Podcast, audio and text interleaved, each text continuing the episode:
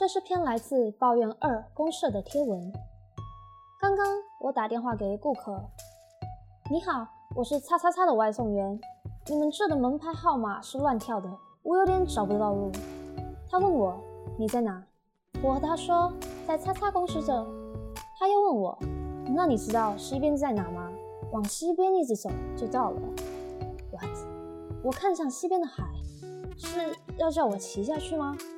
我有些困惑，又问：“我不太知道你说的地方，还是说有其他建筑物的名称吗？”他说：“太阳东升西落，你知道吧？”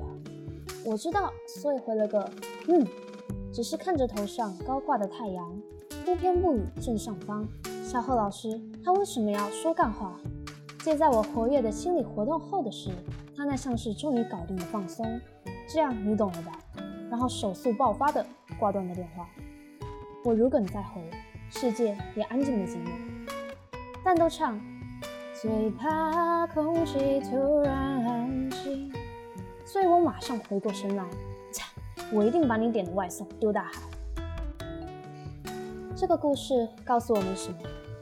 太阳东升西落，同时也是指路的好帮手。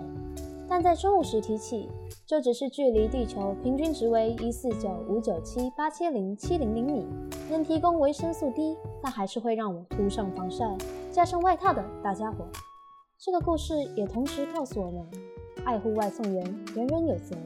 就跟大脑一样，这样的好东西，希望你也有一个，不然就到海里拿餐点吧，呵呵。第二篇贴文是来自低卡版，在二十八日的黄昏。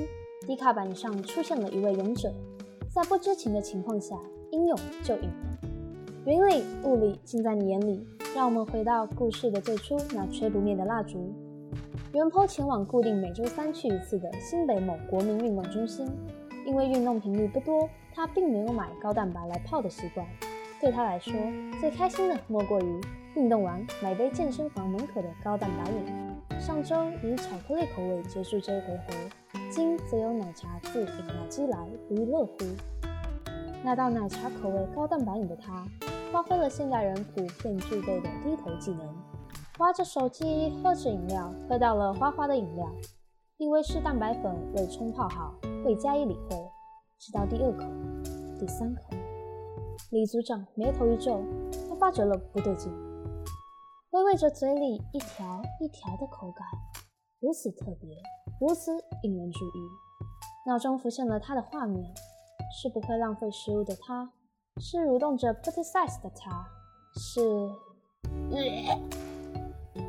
食用营区是一种高蛋白、高脂肪、氨基酸含量较全面的昆虫资源，有科学家正在研究种植、收获以及加工区供人类食用的可能性。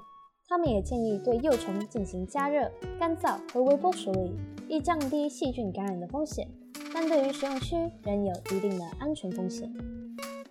随着饮品被吐在水槽的是满满的高蛋白，他和服务员反映后看到的是同样的景象：满满一杯的蛆，完全就是买蛋白粉加码送蛋白质。